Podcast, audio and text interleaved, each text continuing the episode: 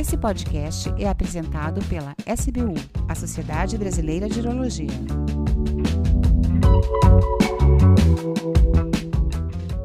Olá, sejam todos bem-vindos. É mais um programa da Rádio SBU, um programa da Sociedade Brasileira de Urologia. Eu sou Rui Mascarenhas, médico urologista, membro titular da Sociedade Brasileira de Urologia, presidente da SBU Pará, mestre e doutorando em oncologia. E no programa de hoje, estarei entrevistando o Dr. Dizier Nogueira Castilho sobre um tema de grande relevância. Fiz um exame e apareceu um nódulo na glândula adrenal. É câncer. Dr. Dizier Nogueira Castilho é graduado pela Faculdade de Medicina da USP, mestre e doutor pela Unicamp, professor de docente pela Faculdade de Medicina da USP, foi chefe do Serviço de Urologia do Hospital Celso Pierro, da PUC de Campinas, de 2001 a 2011, foi diretor clínico do Instituto do Rádio de Campinas, de 2011 a 2015, atualmente atua no Hospital Regional de Jundiaí, Hospital Sírio-Libanês e Centro de Medicina Sexual do Hospital Sírio-Libanês.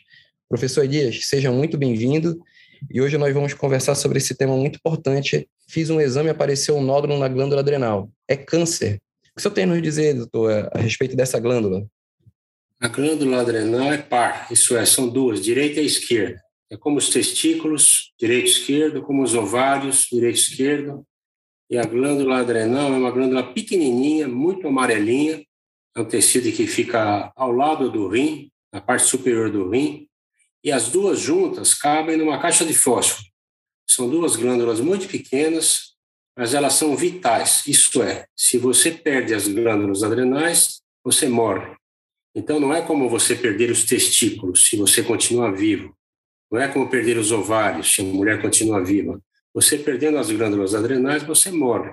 Por quê? Elas produzem uma quantidade enorme de hormônios, como cortisona, aldosterona, que regula a pressão, hormônio masculino, hormônio feminino, adrenalina, noradrenalina e vários outros. Então, as adrenais são pequenininhas, mas são muito poderosas e quando elas ficam doentes, dão uma série enorme de disfunções, de alterações clínicas que a gente precisa tratar. Perfeito, professor. E me diga uma coisa, ter um nódulo na adrenal é algo comum? Qual a incidência disso na população em geral? Quando você procura exames de imagem do abdômen, ou seja, ultrassom, que se faz de maneira indiscriminada, tomografia computadorizada, que é um exame radiológico, ressonância magnética, juntando todos eles, você tem um número muito próximo de 2% de tumores de adrenal que são achados sem querer. Nos anos 80, dois americanos cunharam esse sem querer de incidentaloma, ou seja, um achado sem querer de um incidentaloma. É um, quase que uma brincadeira, um jogo de palavras, mas esse incidente ou acidente ocorre em 2% de todos os exames radiológicos do abdômen, isto é, um número enorme, porque são feitos milhares e milhares e milhares de exames de imagem do abdômen todos os dias, muitos milhares. Então, a quantidade de achados sem querer de pequenas bolinhas nas adrenais, pequenos tumores, que a gente chama de nódulos ou tumores, é muito grande, um número perto de 2%. Excelente. E esses nódulos da glândula adrenal, ele pode produzir hormônios também? Pode ter uma produção patológica de hormônios? Uma incidência baixa. Quando você pega 100 eh, casos de nódulo de adrenal achado sem querer, você vai achar um número perto de 4 a 5% de câncer. E você vai achar um número é de 6 a 7% de produção de hormônio. Então, praticamente juntando esses 5 a 6% com 7, 8%, você vai ter aí uma quantidade de 12% de pessoas que vão precisar de tratamento. Ou seja, os nódulos de adrenais, em sua grande maioria, mais de 85%, são totalmente benignos, são achados sem querer, não produzem hormônio, e são um achado que merece apenas uma observação à distância, sem tratamento. Mas esses 12 a 15% merecem atenção e tratamento, até cirurgia. Então, o senhor recomendaria também um tratamento em conjunto do endocrinologista, eh, junto com o urologista na avaliação do paciente com nódulo na glândula adrenal? Sem dúvida. O primeiro a fazer essa avaliação é o endocrinologista que tem treinamento na adrenal. Nem todos têm, é uma minoria.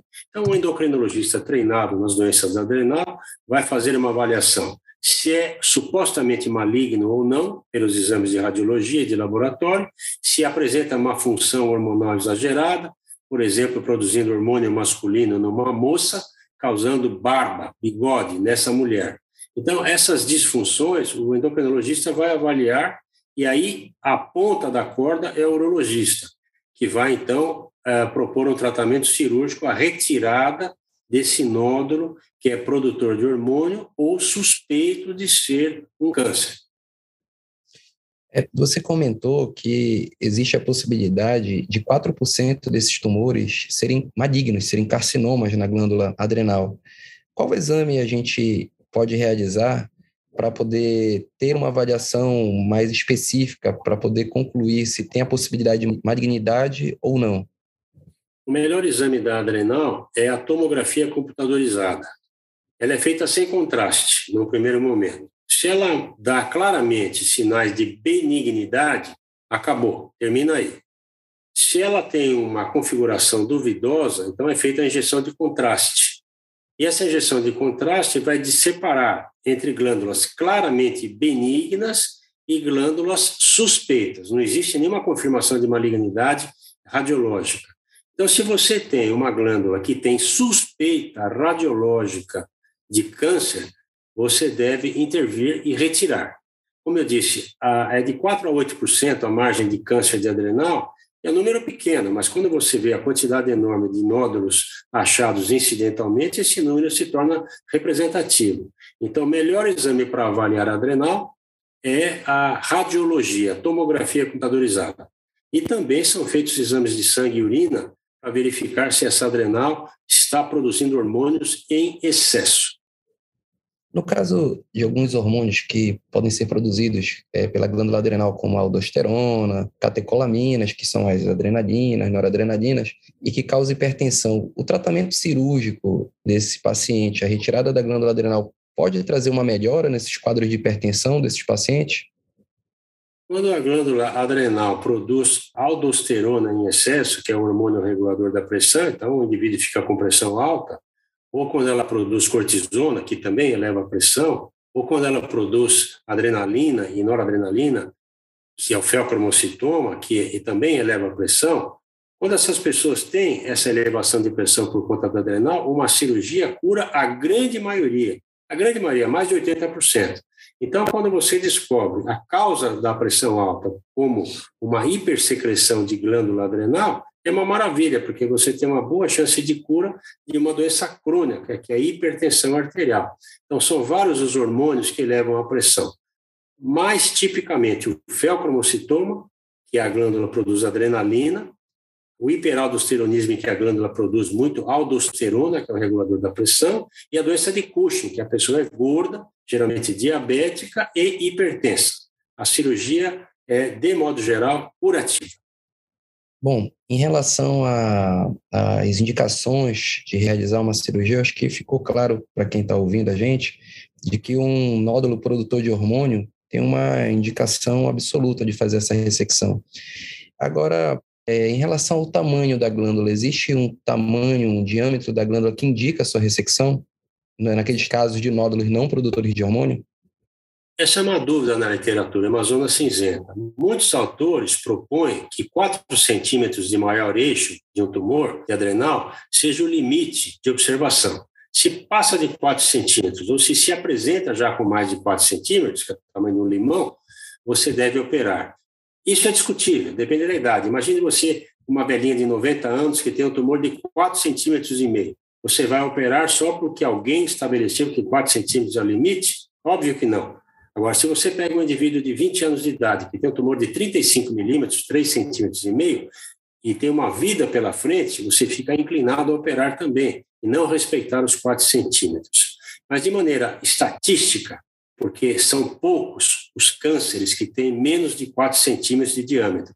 A maioria dos tumores tem mais de 4 centímetros. Então, a linha vermelha passa no 4 centímetros, mas isso tem que ser individualizado caso a caso.